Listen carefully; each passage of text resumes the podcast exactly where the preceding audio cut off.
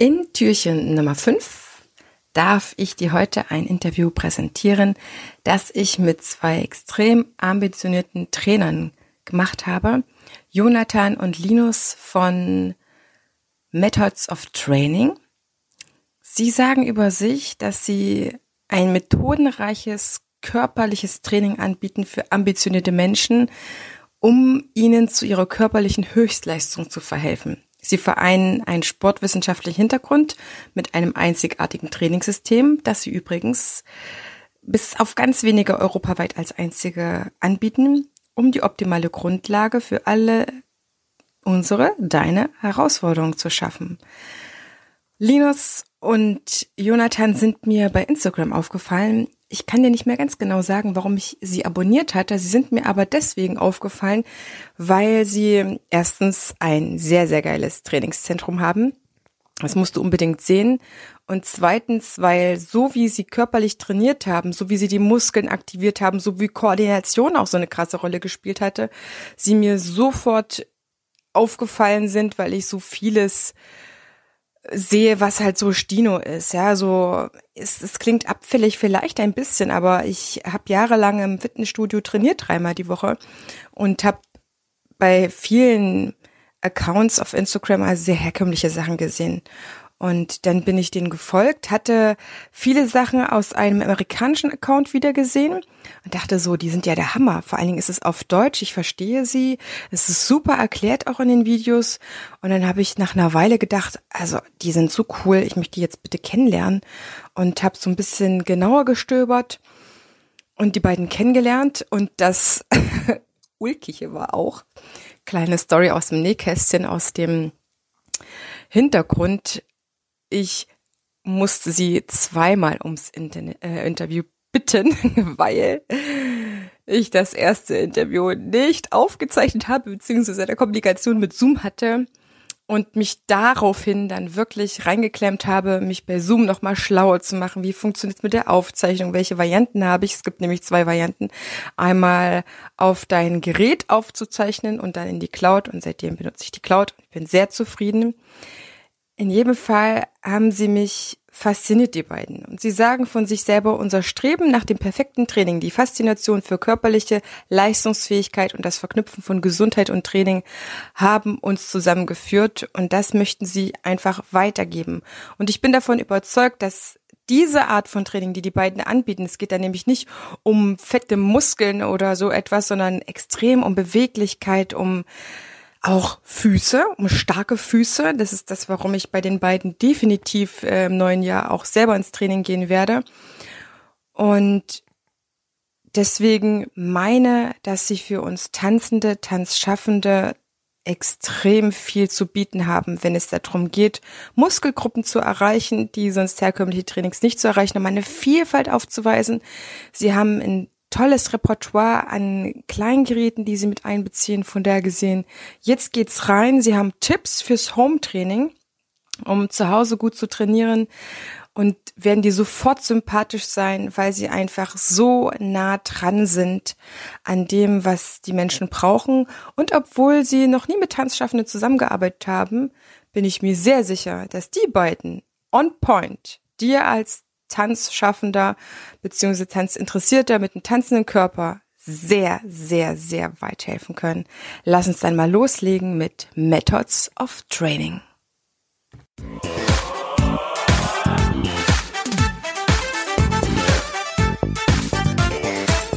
Ich begrüße dich ganz herzlich zu einer neuen Folge hier im Einfach Tanzen Podcast, dem Tanzpodcast für alle neugierigen und selbstsorgenden Tanzschaffenden. Prall gefüllt mit unabhängigem Wissen, ohne dass du selber danach suchen musst. Viel Spaß jetzt damit, deine Tanzbotschafterin.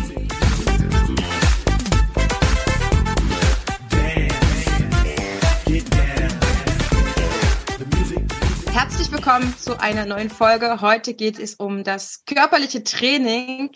Viele von uns sind jetzt zu Hause, um sich dort fit zu halten und müssen sich etwas anderes einfallen lassen. Und ich habe mir den Linus und den Jonathan von Methods of Training eingeladen. Die haben mich fasziniert auf ihrem Instagram-Account mit innovativen Trainingsmethoden. Und ich habe mir gesagt, die muss ich unbedingt im Podcast haben. Ich freue mich sehr, dass ihr da seid. Vielen Dank für die Einladung. Wir freuen uns auch.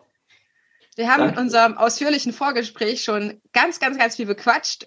Deswegen können wir direkt reinstarten. Diejenigen, die von euch noch nie etwas gehört haben, äh, was heißt denn Methods of Training? Warum nennt ihr euch so? Genau, ähm, wir haben ja vor einiger Zeit einfach mal angefangen, quasi ähm, ein paar Trainingsausschnitte, ein paar Videos auf Instagram hochzuladen, wo wir einfach so ein bisschen zeigen wollten, wie wir trainieren. Und ähm, dann ging es quasi erstmal um den Namen für den Instagram-Account. Also das war eigentlich so das Erste, wo wir, wofür wir einen Namen gebraucht haben. Also da haben wir noch gar nicht an ähm, eine Firma gedacht und auch noch gar nicht dran gedacht, damit uns irgendwie mal selbstständig machen zu wollen. Und ähm, ja, dann haben wir uns mal zusammengesetzt und haben uns überlegt, wie könnten wir uns nennen und ähm, sind dann beim Lesen von einem, von einem äh, mega coolen Buch, wo wir ähm, ziemlich viel raus haben auf diesen, auf diesen Begriff. Also es stand da quasi so drin, dieses Methods of Training, sind wir da drauf gestoßen, einfach beim Drüberlesen quasi. Ähm, und haben dann gedacht, das passt eigentlich ganz cool zu dem, was wir machen, weil wir uns schon so ein bisschen über die Trainingsmethoden auszeichnen zum einen. Ähm, wir wollen das aber nicht nur beschränken auf jetzt die Methoden, die Modalitäten, mit denen wir trainieren, sondern schon auch so ein bisschen die Art und Weise, wie wir persönlich im Training auftreten. Auch das ist ja irgendwie so eine Trainingsmethode, also wie die Leute das Training wahrnehmen. Und das ist einfach, glauben wir, ein bisschen anders wie jetzt bei, bei ganz vielen anderen. Ähm, und so kam eigentlich dann der Name zustande. Da haben wir einfach gedacht, hey, das passt total cool. Das war auch so ein bisschen zufällig, wie gesagt, einfach drüber gelesen. Und dann haben wir gesagt, ähm, das nehmen wir jetzt mal. Wie gesagt, war ähm, ursprünglich auch nur für den Instagram-Account gedacht, aber haben wir seitdem so beibehalten und ja, genau. Ist zum Markenname geworden. Ich bin auf jeden Fall, ich weiß es nicht mehr, über euren Kanal äh, gestolpert und ich war total fasziniert. Ich feiere euch komplett, das habe ich euch auch schon im Vorgespräch gesagt. Ich finde es nach wie vor extrem faszinierend, weil das Training, wie ich das liebe, sehr, sehr ja daran angelehnt ist oder wahrscheinlich dann darauf hinauslaufen würde, wie ihr das anbietet. All diejenigen, wenn du jetzt, liebe Zuhörerinnen, Zuhörer, das Interview anhörst, dann hol doch mal das Handy mit Instagram raus, weil Spotify zum Beispiel und Instagram kann man parallel hören. Schau dir doch mal auch gerne vorab den Kanal der beiden an, Methods of Training. Der Link ist in den Show Notes, damit du dir vorab ein Bild über die Videos, die sie drin haben, über Trainingsmethoden. Linus hat zum Beispiel neulich sein komplettes Training äh, im Schnelldurchgang dort gezeigt. Äh, ich, war, ich war wirklich äh, fasziniert, was er sich alles anderes einfallen lässt, beziehungsweise sie anders machen. Das erzählen sie uns heute noch. Aber es ist total sinnvoll, habe ich gemerkt, dass ich ja und auch ihr am, am meisten davon habt, wenn ihr das euch vor angehört habt. Also jetzt nochmal fix in den Instagram-Account rein, am besten noch ein Abo da lassen und dann verstehst du jetzt noch ein bisschen besser, weil du das verbildlicht bekommen hast, um was wir jetzt quatschen. Aber ihr beiden, wie sieht's eigentlich mit dem Tanzen aus? Seid ihr irgendwann mal ins Tanzen gekommen? Ja, für die Zuhörer, ich bin Jonathan, meine Stimme hat man jetzt noch nicht gehört. Ähm, ich habe tatsächlich schon getanzt, das ist schon eine Weile her, also ja, mit 14 bisschen ins Breakdance. Das war damals einfach so, auch in der Phase, wo ich mit Basketball angefangen habe, ähm, war einfach cool als Teenager und war da ein bisschen im Tanzen, aber in der Zwischenzeit bin ich da jetzt nicht mehr dabei. Das habe ich so ein bisschen ausprobiert. Ich glaube, was mich fasziniert hat, war das Konzept, das tiefer liegt in dem Tanzen mit drin. Mhm. Ähm, wenn wir Rhythmus, Timing, Koordination, alles das, was wir jetzt irgendwie auch versuchen im Training zu adressieren, das waren so die Elemente, auch die akrobatischen Sachen jetzt im Breakdance, die mich da, glaube ich, so primär fasziniert haben. Und was schade ist, wir haben bis jetzt tatsächlich noch nicht mit Tänzern zusammengearbeitet als Trainer, aber wir würden uns natürlich sehr freuen. Und erinnerst du dich noch daran, warum Breakdance dann doch nichts für, für die Dauer für dich war? Oder warum du auch nichts anderes Tänzerisches ausprobieren wolltest? Ja, also bei mir war das tatsächlich so, dass ich zu der Tanzschule immer relativ weit fahren musste. Also ich war da immer so eine Stunde unterwegs. Okay. Und in dem Alter, ich bin dann eben mit öffentlichen Verkehrsmitteln immer gefahren, ähm, ist das schon mal so ein bisschen schwierig gewesen natürlich. Ähm, und dazu kam dann einfach noch, dass ich nebenher Basketball gemacht habe. Und Basketball war ich, würde ich mal sagen, ein bisschen mehr talentiert. Und so ist es dann, wenn man jung ist, dass man da, glaube ich, dann eher die Richtung geht, wo man tatsächlich das Gefühl hat, hey, das kann ich ein bisschen besser, das klappt besser. Wie sieht's bei dir aus, Linus? Bist du mal ins Tanzen gekommen? Nee, also ich habe tatsächlich sehr wenig Berührungspunkte mit dem Tanzen. Ähm, ich würde auch von mir selbst behaupten, dass ich nicht tanzen kann.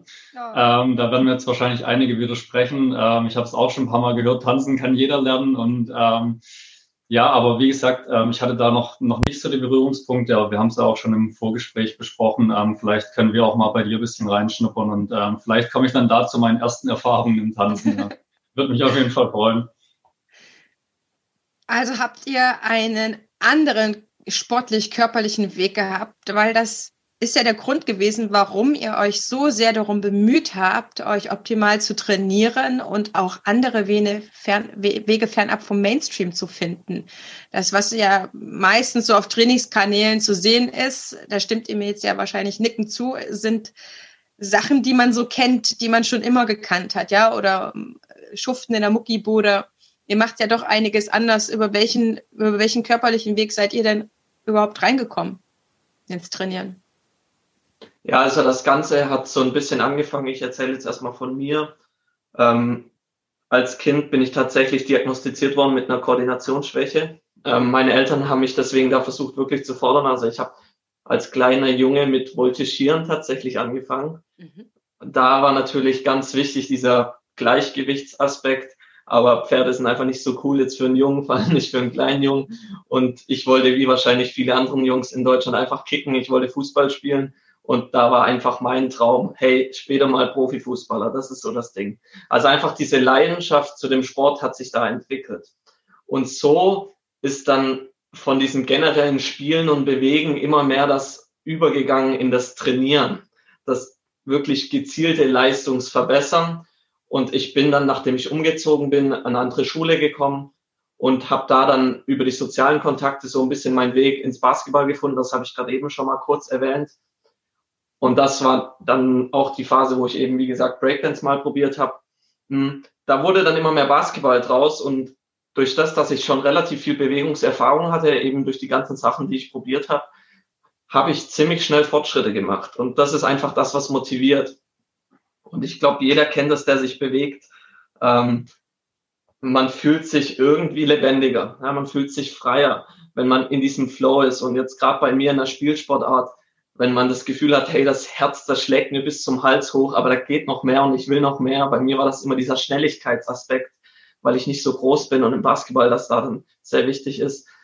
Und das Ganze hat dann aber irgendwie so schlagartig eine Bremse bekommen, als ich im Training zum Korb gezogen bin, hoch zum Korbleger und dann bin ich auf dem Fuß von einem äh, Mitspieler gelandet, hatte eine ziemlich schwere Verletzung am Sprunggelenk.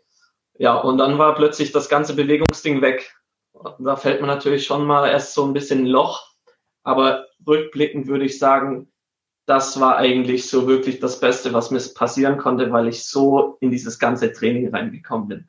Weil jetzt war ich dort in der Situation, ich war in der Kabine, ich dachte mir, okay, das war's, vorbei. Ich hatte wirklich höllische Schmerzen. Ähm, ja, und bin dann natürlich ins Krankenhaus eingewiesen bekommen. Da wurden dann ein paar Sachen auch falsch diagnostiziert zum Orthopäden anschließend Physiotherapie gehabt. Aber tatsächlich war es so, ich hatte immer eine gewisse Verletzungsangst. Also nach dieser Verletzung. Ich hatte nie wieder diese Freiheit, die ich davor hatte. Und das war wirklich eine große Bremse. Und so ist dann diese Suche losgegangen.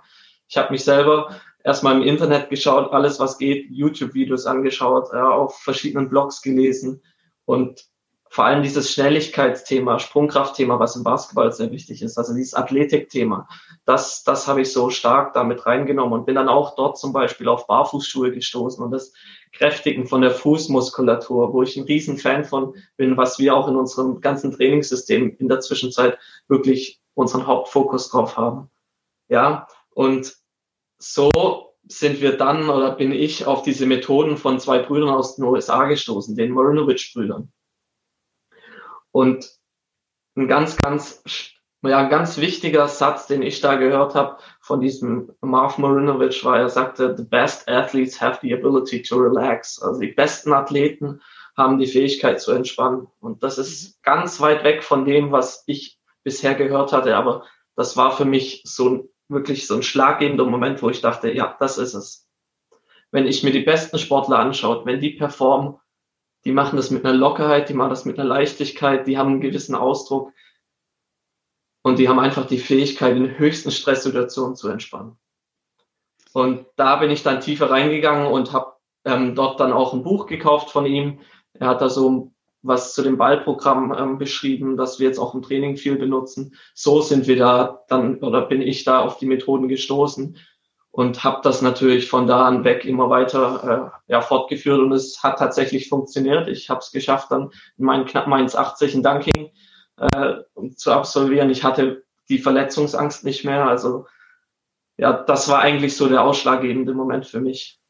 Das ist ein ganz springender Punkt, finde ich, dass du sagst, eine Verletzungsangst. Das ist ja vielen gar nicht bewusst, wenn sie einmal eine Verletzung hatten, dass man alleine dann in eine gewisse Schonhaltung geht, aus Angst, es könnte wieder was an dieser Stelle passieren, weil das dann für viele quasi auch, ja, im Körper auch eine Schwachstelle ist, vielleicht eine Sollbruchstelle, sagen ja viele, ne? wenn sich einmal einen Arm gebrochen haben, dann bricht der auch an der Stelle auch nochmal wieder Linus, du bist ja auch durch eine Verletzung, aber durch einen anderen Sport intensiv in deinen eigenen Körper und das Training eingestiegen. Du bist Handballer.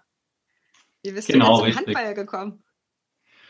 Das kann ich dir ehrlich gesagt gar nicht so richtig sagen. Also mein, mein Vater hat früher Handball gespielt ähm, und wahrscheinlich so, also ich spiele einfach Handball, seit ich denken kann, ehrlich gesagt. Also ähm, das war jetzt, ich kann mich nicht mehr an eine bewusste Entscheidung da erinnern.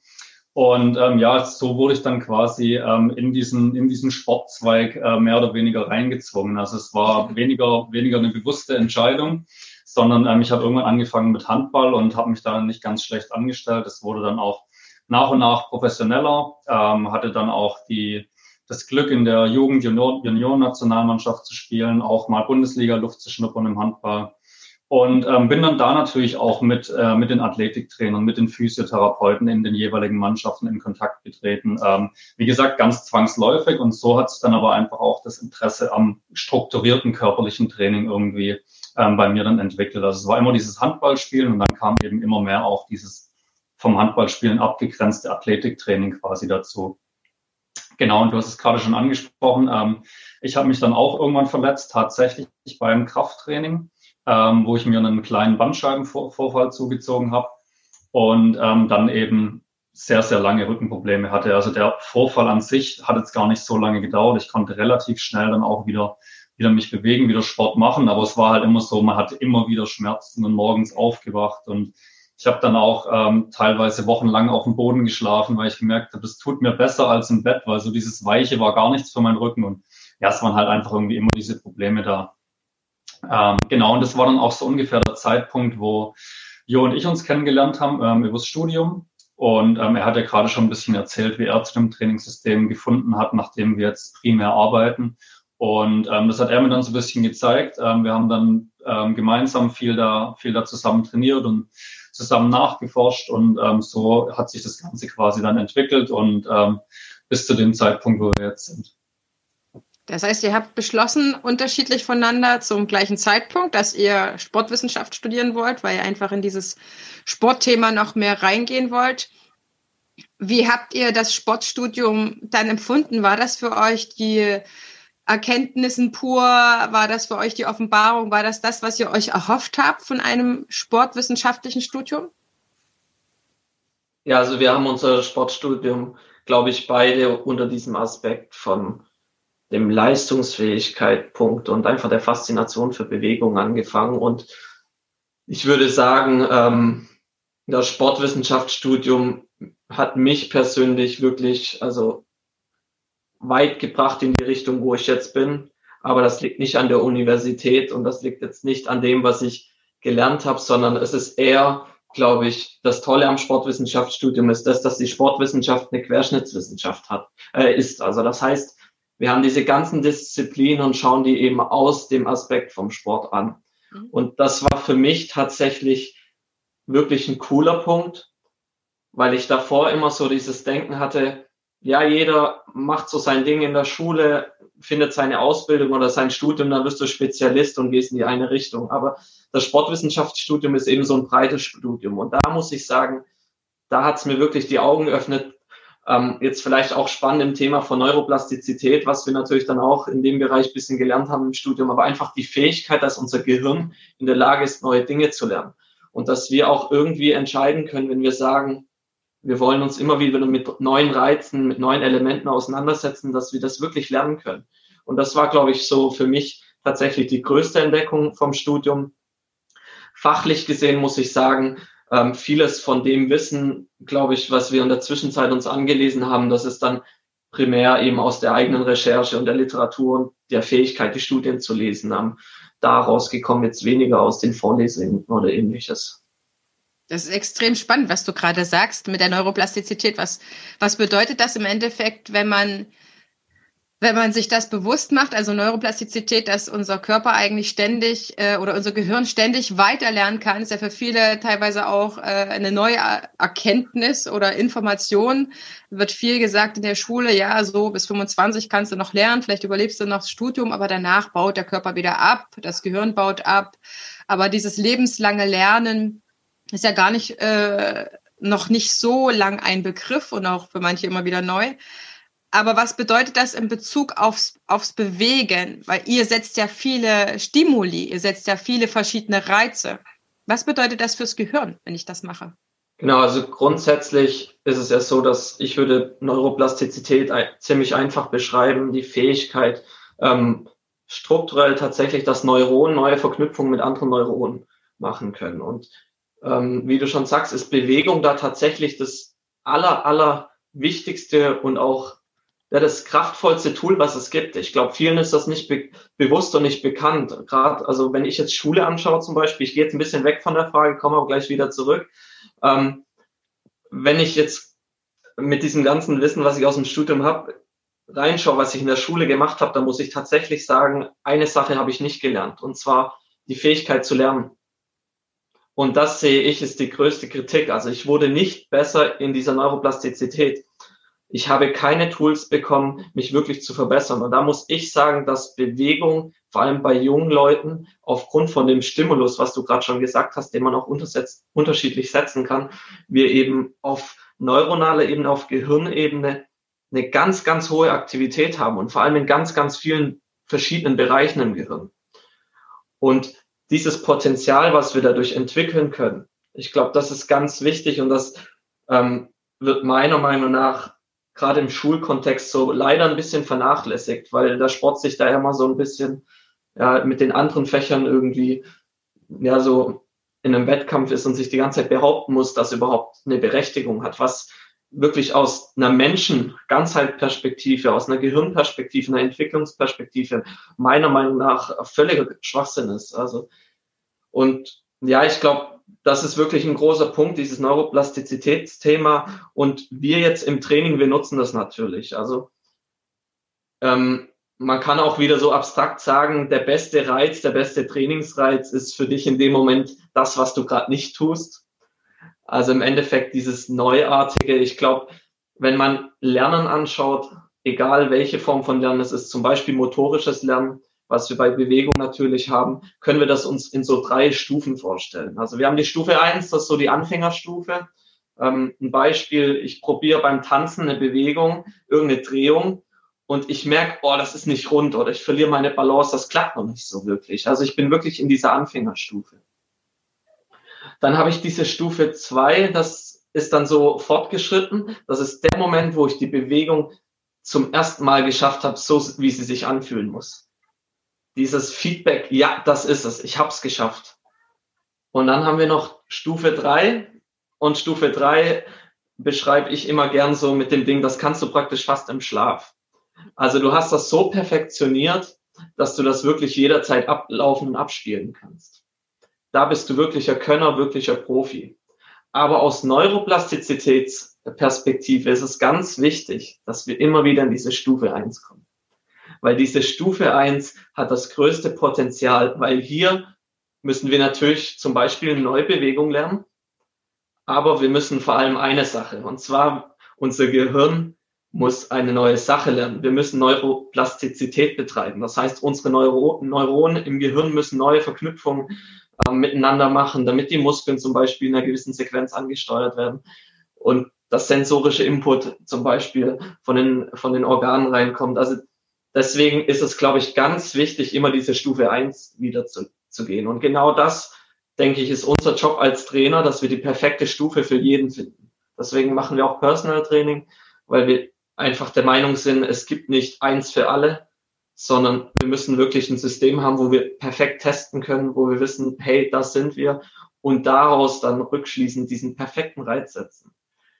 Damit wir eben gerade zum Beispiel im Thema Neuroplastizität im Bereich von motorischen Lernen oder dann auch die ganzen koordinativen Fähigkeiten, Schnelligkeit, Beweglichkeit, Kraft, Ausdauer und so weiter, dass wir dort einfach besser werden ich bewege mich total gerne in diesem Bereich, den wir gerade so anschneiden. Ich mache gerade so Ole, Ole, weil das hat man im Vorgespräch gar nicht ange angerissen, dieses Thema überhaupt. Die Birkenbill, Vera F. Birkenbill sagt ja zu diesem ganzen Thema, das ist Neurogenese.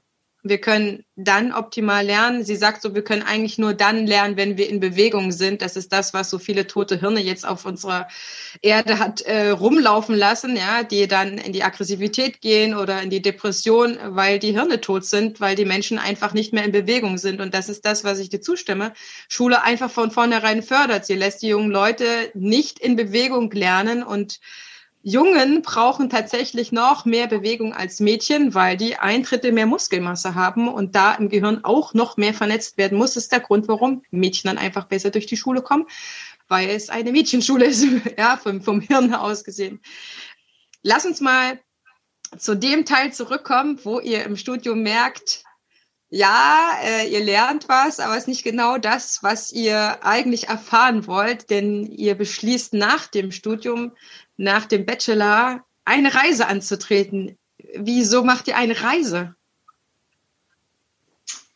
Genau, also ähm, wie Jonathan gerade vorhin schon erzählt hat, das, er ist ja dann auf dieses Trainingssystem gestoßen. Ich bin dann da ähm, irgendwann dazugekommen, gerade als ich dann auch meine Rückenprobleme hatte. Wir haben da zusammen trainiert. Und da hat quasi so die Reise für uns beide zusammen angefangen.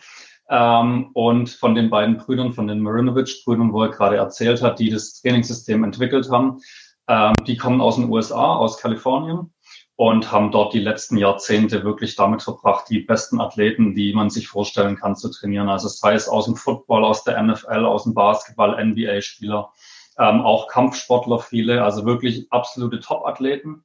Und ähm, da haben wir natürlich gesagt, wie cool wäre es für uns, wenn wir da die Möglichkeit hätten, irgendwie mal von denen persönlich zu lernen. Ähm, ja, dann haben wir einfach ähm, gesagt, wir haben jetzt diesen, also die hatten, die haben auch ein Instagram-Profil. Dann haben wir gesagt, okay, den Kontakt haben wir.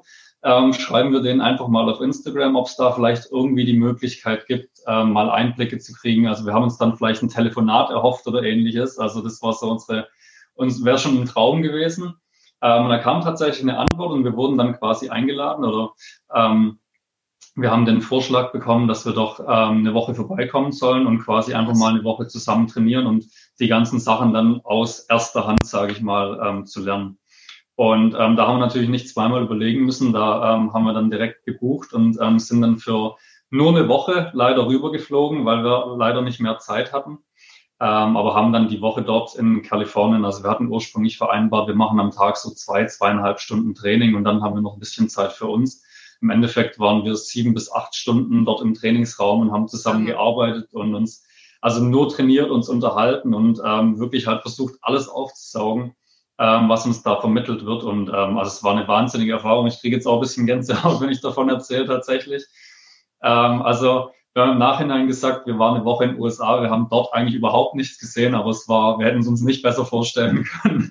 Also wir haben im Endeffekt diesen Trainingsraum von innen gesehen, aber genau das war eben ähm, für die Woche unser Traum und ähm, was wir da, was wir da gelernt haben, was wir da mitgenommen haben. Ich denke, das kann uns keiner nehmen. Ähm, das ist irgendwie auch einzigartig hier in, in Deutschland, in Europa und ähm, da sind wir auch ziemlich stolz drauf.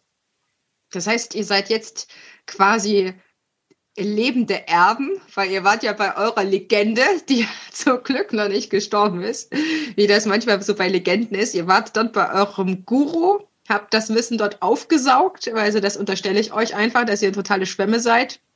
Und äh, seid jetzt die einzigen in Europa, habe ich das richtig verstanden, die das jetzt hier praktizieren? Ja, genau. Also ähm, zumindest sind wir die einzigen, die von den Marinovich-Brüdern persönlich gelernt haben. Ähm, wir sind uns natürlich nicht 100% sicher, aber das ist das, was er uns erzählt hat, der Gary, was er uns gesagt hat.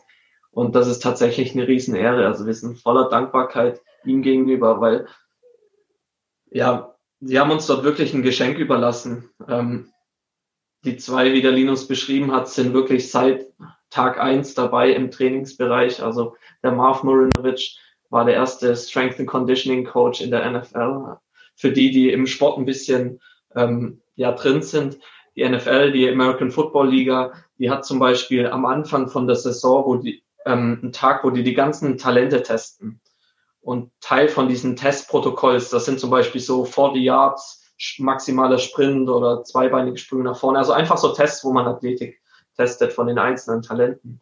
Und viele von diesen Elementen hat tatsächlich dieser Marv Marinovic, ähm, von dem oder von seinem Bruder, wo wir lernen durften, hat viele Elemente davon ja, erfunden und da beigetragen. Und seine Position damals war die folgende. Er war Talent Evaluation Scout, das heißt, er ist an die High Schools gegangen in den USA und seine Aufgabe war es, die besten Talente ähm, zu finden für die Mannschaft. Und mit der Zeit ist er auf eine richtig krasse, also wirklich eine krasse ja, Erkenntnis gekommen. Und zwar hat er herausgefunden, hat mit dem so, mit den ganzen Athleten äh, manuelle Kraft- und Flexibilitätstests gemacht und Sprungtests. Und er hat herausgefunden, egal in welche Sportart ich reingehe, sei es Fußball, Basketball, Football, die besten Athleten haben in den jeweiligen Gelenken und Gelenkswinkeln überall die gleichen Werte.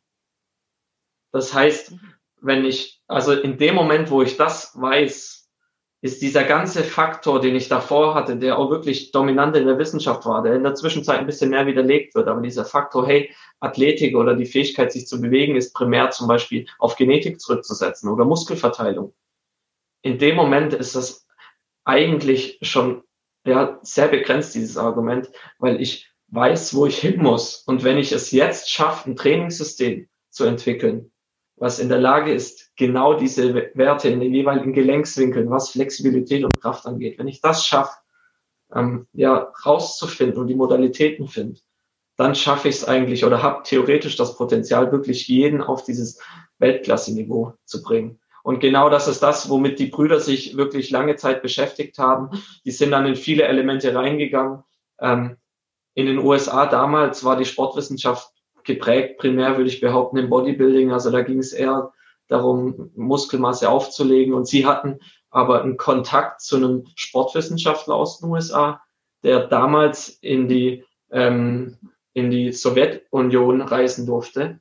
Und die Russen waren zu der Zeit, was die Sportwissenschaft angeht, ganz, ganz großes Stück weiter.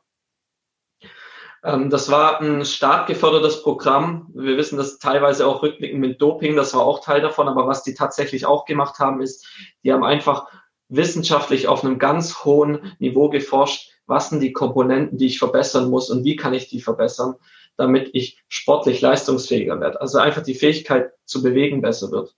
Das geht dann so gesehen weg von diesem ganzen einfach nur Muskel aufpumpen und dann verbessere ich mein Potenzial, Kraft zu erzeugen, weg, sondern das ist viel spezifischer. Wir reden hier von der Fähigkeit, wie schnell schaffe ich es zum Beispiel, einen Muskel wieder auszuschalten, nachdem er kontrahiert hat. Also solche Messungen haben die durchgeführt.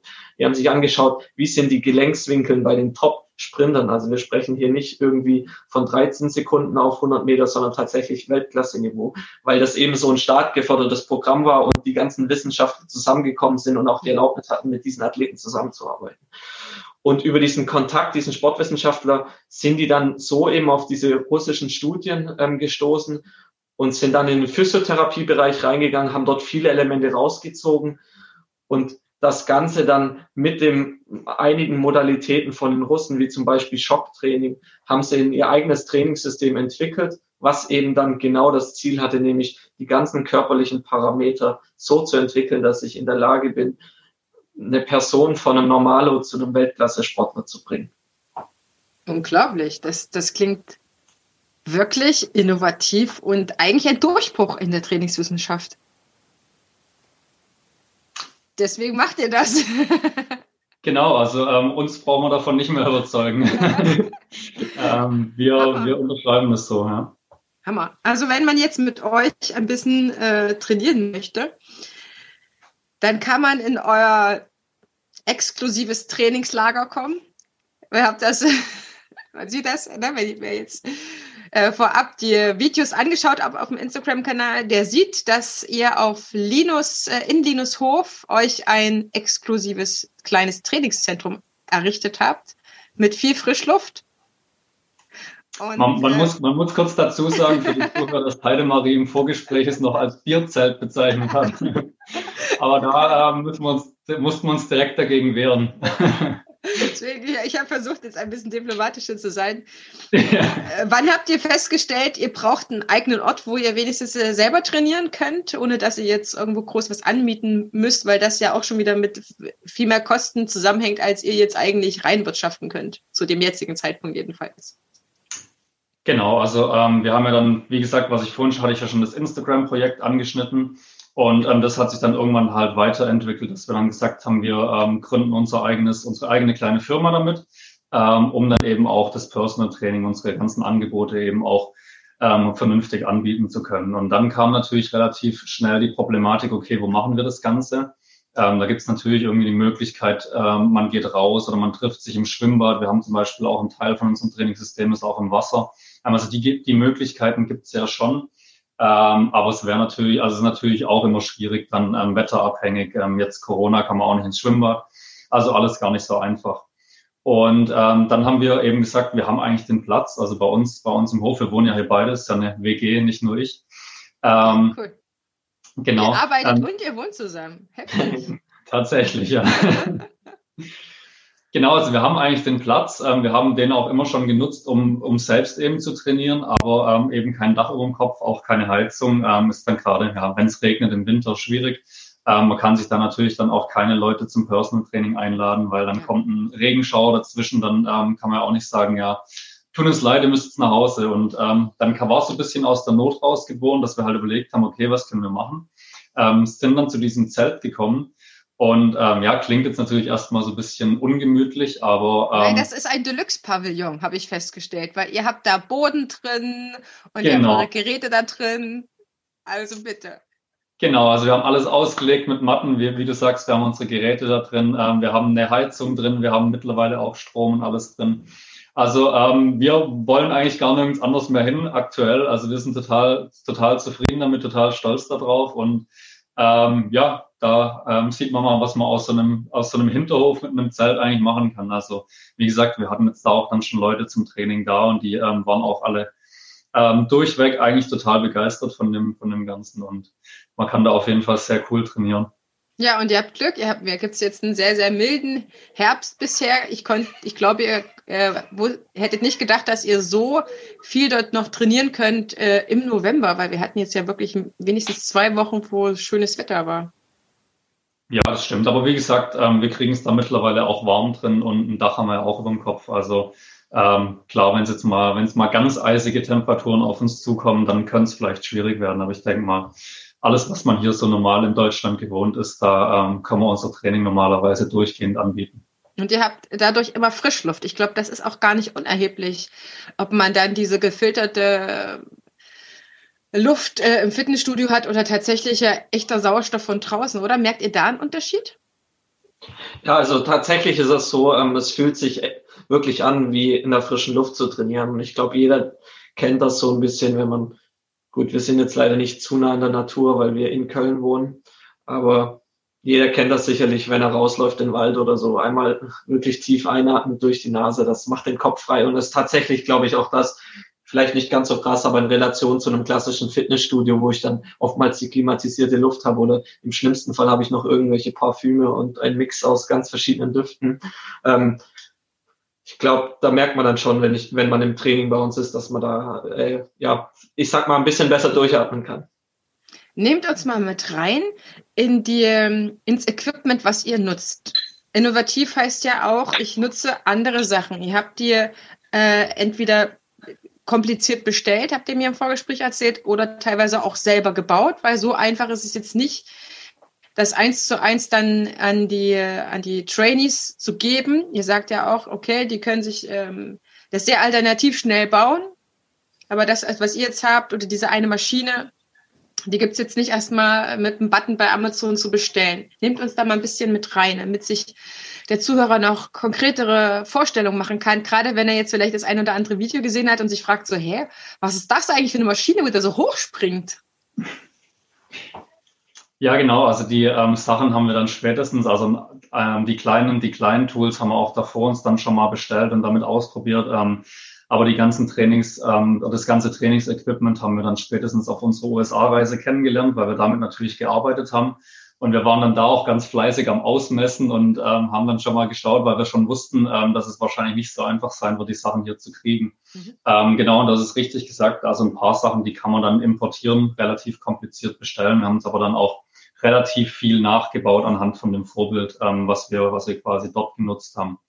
Und ähm, ja, wir fangen einfach mal mit, den, mit unseren Balance-Tools an. Also einen ganz großen Wert in unserem Training legen wir einfach auf Balance, aufs Kräftigen von den Füßen, Kräftigen von den Sprunggelenken, weil das im Endeffekt einfach das Fundament ist. Also ähm, jede Kraft, die wir irgendwie aufbringen bei jeder Sportart, muss im Endeffekt durch die Füße auf den Boden übertragen werden. Und da brauchen wir einfach starke Füße, starke Sprunggelenke. Und dafür nutzen wir unsere Balance-Tools. Ähm, die sind im Unterschied zu den Sachen, die man hier meistens kennt. Also hier kennt man ja so Bosu-Bälle, Wackelkissen. Ähm, die haben ja alle eine weiche Oberfläche. Wir nutzen da ausschließlich Dinge mit einer harten Oberfläche, weil wir da einfach nochmal ganz spezifisch unsere Fußmuskulatur trainieren. Man merkt es dann auch richtig, wenn man, wenn man auf der harten Oberfläche steht, wie dann die Zehen anfangen zu greifen, also auf die Oberfläche zu greifen. Und so haben wir einfach den Fuß aktiviert und ähm, kräftigen einfach so den, das ganze System, den ganzen ähm, Fußsprunggelenkkomplex. Dann als, ähm, als zweites ähm, arbeiten wir relativ viel mit dem Balltraining, also mit einem Gymnastikball zum einen. Der ist natürlich relativ einfach zu bekommen, ähm, den kennen viele.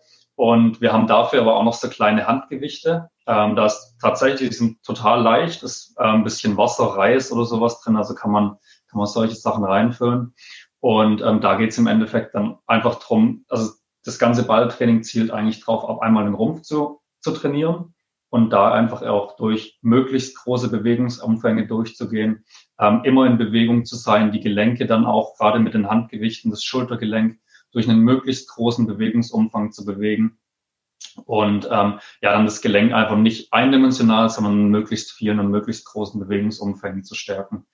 Ähm, das ist so das Balltraining, was wenn man auf unserer Seite sieht. Also alles, was mit dem Gymnastikball stattfindet, zielt eigentlich dann auf diese, auf diese Faktoren ab.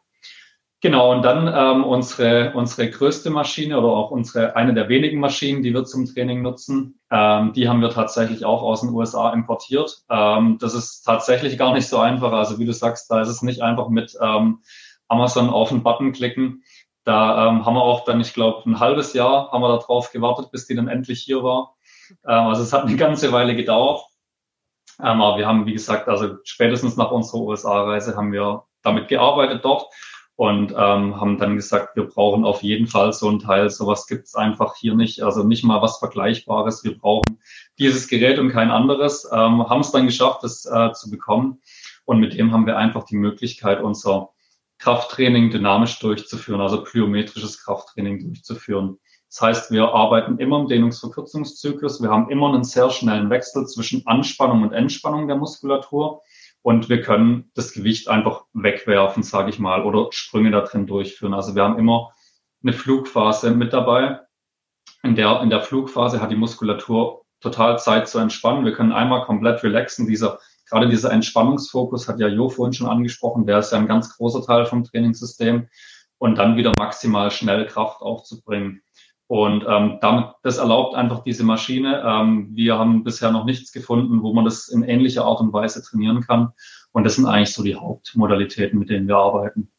Klingt spannend. Ich glaube, alle TänzerInnen und Tanzlehrer sind gerade gedanklich auch mitgegangen. Ich bin fasziniert davon, wie genau du das beschreiben kannst. Ich kann es mir komplett vorstellen. Und ich glaube, äh, den Zuhörern und Zuhörern, die ja selber auch im Training sind, geht's sehr ähnlich. Und äh, mein Herz hüpft dann einfach, wenn es heißt, ja, fang bei der Basis an, die Füße sind wichtig. Das ist ja das, was wir tanzen denn ja sowieso machen. Wir sind ja ganz viel äh, in einem Bewegungsfluss und rufen dann zack für irgendwelche koordinativen äh, Geschichten, Bewegungen ja auch immer sehr schnell etwas ab. Ob das jetzt ein Hip-Hopper ist oder äh, ein Paartänzer. Wir müssen ja auf den Punkt dann auch die Leistung abbringen. Ähm, Breakdance mal davon abgesehen, ne? die sind ja auch sehr, sehr, sehr, sehr sportlich, aber ich glaube, dass umso leistungsorientierter ein Tänzer ist, umso sportlicher wird's ja eh, um mehr Leistung wird ja auch abgerufen. Von daher gesehen, ja, ihr lieben Zuhörerinnen und Zuhörer, jetzt habt ihr sehr, sehr, sehr, sehr viel von Linus und Jonathan erfahren. Ihr seid zu Hause ihr beiden, könnt ihr uns noch mal so drei Tipps mitgeben, die jetzt wichtig sind, die man in seinem Home-Training beachtet, wenn man das eben vorher auch nicht gemacht hat oder auch gemerkt hat, vielleicht im ersten Lockdown, ach, so richtig konnte ich mich nicht motivieren oder so richtig hat es nicht geklappt. Klar, man braucht den Platz ein bisschen, das ist klar, aber was können wir denn noch mitgeben jetzt? Ja, also ich gebe einen großen Tipp, gerade in der Phase, wo wir jetzt sind. Wir haben den Lockdown, die Leute sind daheim und die bewegen sich vor allem weniger. Und da ist mein Tipp, bewegt euch mehr und bewegt euch so viel ihr könnt und bleibt in Bewegung. Ähm, ich würde hier einen ganz anderen Aspekt mal mit reinnehmen und zwar wir gehen ein bisschen weg von dem Training hin zu diesem generellen Bewegen. Und ich denke, das ist das Wichtige für jedermann, also nicht nur für die Sportler, für die Tänzer, für die Basketballer, für die Fußballer, sondern tatsächlich auch jeder, der einfach daheim im Homeoffice zum Beispiel arbeitet. Ähm, bleibt in Bewegung. Und hier ein paar Tipps. Linus hat das schon vorhin ein bisschen angedeutet. Unser Trainingssystem ist ganz wichtig, dass wir einfach ähm, immer wieder neuartige Reize setzen und unsere ganzen Gelenke in verschiedenen Winkeln und Ebenen fordern und ja, durchbewegen. Und deswegen, ich denke, nochmal zum Thema Neuroplastizität zu kommen, etwas zu machen, was man normalerweise nicht macht. Das ist wirklich wichtig. Also wenn ich zum Beispiel am Schreibtisch arbeite und dann kann ich mir einen Timer setzen, nach einer Stunde Arbeitszeit, okay, jetzt klingelt der Timer, jetzt stehe ich auf, jetzt mache ich eine Bewegung. Das heißt, es sind zehn Liegestützen oder ich hänge mich mal an Türrahmen oder ich mache einen Handstand ähm, an die Wand. Ja, solche Ideen, ich glaube, das sind einfach Dinge, die ich immer wieder in den Alltag integrieren würde und dass man da schaut, dass man über den Tag hinweg sein Gehirn fordert immer wieder mit neuen Bewegungsreizen und so auch dieses Gefühl von Freiheit vielleicht ein bisschen wieder zurückbekommt. Und ja, noch zwei Übungen, weil du so drei Tipps meintest. Ähm, Glaube ich, ganz cool für alle, die generell ihre Gelenke gesund halten wollen. Wo wir ein Fan von sind, ist die tiefe Hocke. Ja, das heißt, ich gehe so weit in die Kniebeuge runter, wie ich kann. Dadurch bin ich natürlich gefordert im Sprunggelenk, ähm, was meine Mobilität angeht, aber auch die ganze rückseitige Kette in der Flexibilität. Und für jeden, der jetzt sagt, hey, da kippe ich hinten runter, ich kann das nicht, kein Problem, wir haben eine Lösung. Einfach vorne zum Beispiel an den Türrahmen festhalten und dann so weit wie es geht runter in die Hocke gehen, in dieser Position einfach ein bisschen verharren, tiefe Atemzüge nehmen. Ähm, ja, dadurch schaffe ich es mal, vor allem meine Beine komplett in die Kompression zu bringen, meine Wirbelsäule mal zu komprimieren. Und dann zweiter Punkt, das wäre eben die Dekompression von dem ganzen System. Ähm, an Türrahmen ranhängen, an eine Tür ranhängen. Das heißt, wir können hier die Schulter aushängen und können die Schwerkraft so ein bisschen die ganze Arbeit für uns selber machen, um wieder einmal gestreckt zu werden, gerade zu werden. Und das sind gerade so zwei Dinge, die kann, glaube ich, wirklich jeder machen und jeder sich rantasten. Ähm, für jemanden, der sich natürlich jetzt nicht frei hängen kann, der kann einfach nur sich mit den Händen einhaken und dann an, von den Füßen vom Druck her so viel Last wegnehmen, wie er eben halten kann. Und ich denke, jeder findet da so eine Möglichkeit. Und ansonsten, ja, bewegt euch so viel ihr könnt. Hast es ja auch im Vorgespräch so ein bisschen angerissen. Einfach, wenn ich äh, an der und der Tür vorbeigehe oder an der und der Pflanze äh, irgendeine Bewegung zu machen, damit man halt einfach das, was man sich sonst draußen auch definitiv ja mehr bewegt hat, in der Wohnung dann halt simuliert. Also ich habe mir das sofort zu Herzen genommen. Ich mache jetzt an der einen Stelle immer eine Drehung. mein Kleiner macht schon immer mit. Ja. Ja, es sind natürlich dann unterschiedliche Bewegungen oder Bewegungsabläufe, die wir Tanzenden, Tanzschaffenden dann brauchen. Das ist ganz klar, aber da kann man sich ja immer drauf einstellen. Denn glücklicherweise könnt ihr ja mit uns zu Hause trainieren. Ich kann oder wir können bei euch ein Training buchen. Ihr habt Online-Angebote. Glücklicherweise muss ich sagen, obwohl ich sehr gerne in euer Pavillon mal kommen würde. ähm, aber ja, wir können einen Monat, wir können mehrere Sachen buchen. Das heißt, ihr Lieben, guckt mal bitte in die Show Notes, dort packe ich alles für euch rein. Wer die beiden kennenlernen möchte, über den Instagram-Account und auch über die Seite, ihr erfahrt sehr, sehr detailliert, äh, wie Linus und Jonathan in Bewegung gekommen sind, ihre eigenen Geschichten, aber auch, was sie uns mitzugeben haben. Und wie, wie ist das so, Jonathan, wenn ich jetzt bei euch starte? Ist das anders auf dem Bildschirm? Weil ich kann mir vorstellen, wenn ich mich an meine ähm, Trainingspläne erinnere, die mit mir gemacht wurden, dann haben die ja auch taktil korrigieren können. Wie ist das, wenn ich jetzt äh, dich nur auf dem Fernseher habe? Klappt das? Ja, also da muss ich sagen, wir hatten am Anfang da auch echt so ein bisschen die Überlegung, hey, kann man überhaupt gut coachen über diese Online-Geschichte? Aber in der Zwischenzeit äh, sind wir da wirklich sehr positiv. Also man sieht Details und wirklich besser, als man, als man denkt. Also das funktioniert tatsächlich. Und wir wollen im Training auch ähm, immer so nicht andauernd eine Bewegung verbessern, sondern eine Bewegungsaufgabe kreieren, ähm, dann kann derjenige, der trainiert, die durchführen und anschließend natürlich dann auch Feedback bekommen, wenn er das möchte. Und ich glaube tatsächlich mit den Möglichkeiten, die wir heutzutage haben über Skype, über Zoom und so weiter, funktioniert es tatsächlich ganz gut. Und was auch ganz toll ist, ist, viele haben natürlich eventuell nicht das ganze Equipment, was wir jetzt haben und denken sich dann so, ja, das ist alles mega cool, aber ich kann das ja nicht machen. Aber es ist tatsächlich so, dass diese Grundelemente von diesem Trainingssystem, also das die Grundelemente von dem, wie wir trainieren, die können wir auch ausschließlich mit unserem Körpergewicht machen. Ähm, wir haben bis vor der Corona-Zeit auch ein Outdoor-Training gehabt. Ähm, und da war es tatsächlich so, wir haben da primär mit dem Körpergewicht trainiert. Das heißt, wir haben da auch schon ein bisschen Erfahrung drin, dass man für die Leute anleiten kann, die eben nicht dieses Equipment haben. Und es funktioniert tatsächlich sehr gut. Also es sind wir wirklich glücklich drüber, ja. Das beruhigt mich. Also Leute, nicht zu ihr ran. Ihr könnt ihr und ich muss sagen, ihr habt geile Preise. ich glaube, das ist das, was uns Tanzschaffenden, ich muss es ja einfach sagen, trotzdem äh, sehr entgegenkommt. Wir sind ja gerade so ein bisschen gebeutelt und ähm, wahrscheinlich werden Linus und Jonathan mal sehr, sehr berühmt und erfolgreich damit. Aber jetzt kann man die noch zu gutem Geld für sich bekommen. Ich, ich denke mal auch, dass ihr, ähm, umso mehr ihr dazu lernt durch eure Trainees, äh, da irgendwann das auch äh, anders euch preislich einstuft oder positioniert, aber jetzt ähm, ist das eine gute Gelegenheit und ihr macht hochwertiges Training von Anfang an. Von daher gesehen, mich habt ihr sowieso. Ich muss jetzt nur noch ein paar Sachen auf der Reihe kriegen. Dann muss ich definitiv wieder was für mich machen, damit einfach nicht dieser Trainingsverlust, den wir ja auch haben, wir sind ja kaum wieder ins Training gekommen und jetzt wieder einen Trainingsverlust haben. Wir Tanzlehrer, wir haben uns sonst, weiß ich nicht, drei, vier, fünf, sechs Tage, manche haben wirklich auch eine Sechs-Tage-Woche von uns einfach jeden Tag ab Nachmittag bis abends ähm, bewegt und da auch ganz andere ähm, körperliche Herausforderungen gehabt. Und das äh, ist natürlich dann etwas anderes, wenn man das äh, nicht darf, würde ich jetzt tatsächlich sagen. genau, von daher gesehen, ja, danke ich euch ganz, ganz, ganz sehr und ich bin überzeugt, dass ich mit euch ein Kleinod aufgetan habe unter den Trainern und Trainingswissenschaftlern. Ja, Heidemarie, vielen Dank, dass wir bei dir sein durften im Podcast. Mega cool. Ähm, wir hoffen, dass es jedem gefallen hat. Vielleicht abschließend noch eine Sache von uns, ist vielleicht ganz spannend. Ähm, jetzt gerade haben wir eine Phase, wo wir wirklich so menschlich in der Krise sind. Also Menschheit ist in der Krise, glaube ich ja, in Angst vor einem Virus. Und ich denke, alle die Leute, die tanzen, alle Leute, die sich bewegen, die haben die Möglichkeit, das, was wir schon angesprochen haben, so Freiheit zu erleben und daraus eine Freude auch irgendwie für sich persönlich zu, zu bringen. Und ich wünsche mir für jeden, für uns, für dich und auch für die Zuhörer, dass sie eben ja, diese Freude ihren Mitmenschen und den anderen Leuten, die voller Angst sind, ähm, tagtäglich einfach verspüren lassen können. Und ich glaube, das ist jetzt gerade in der Phase wirklich wichtig und das wünschen wir jedem.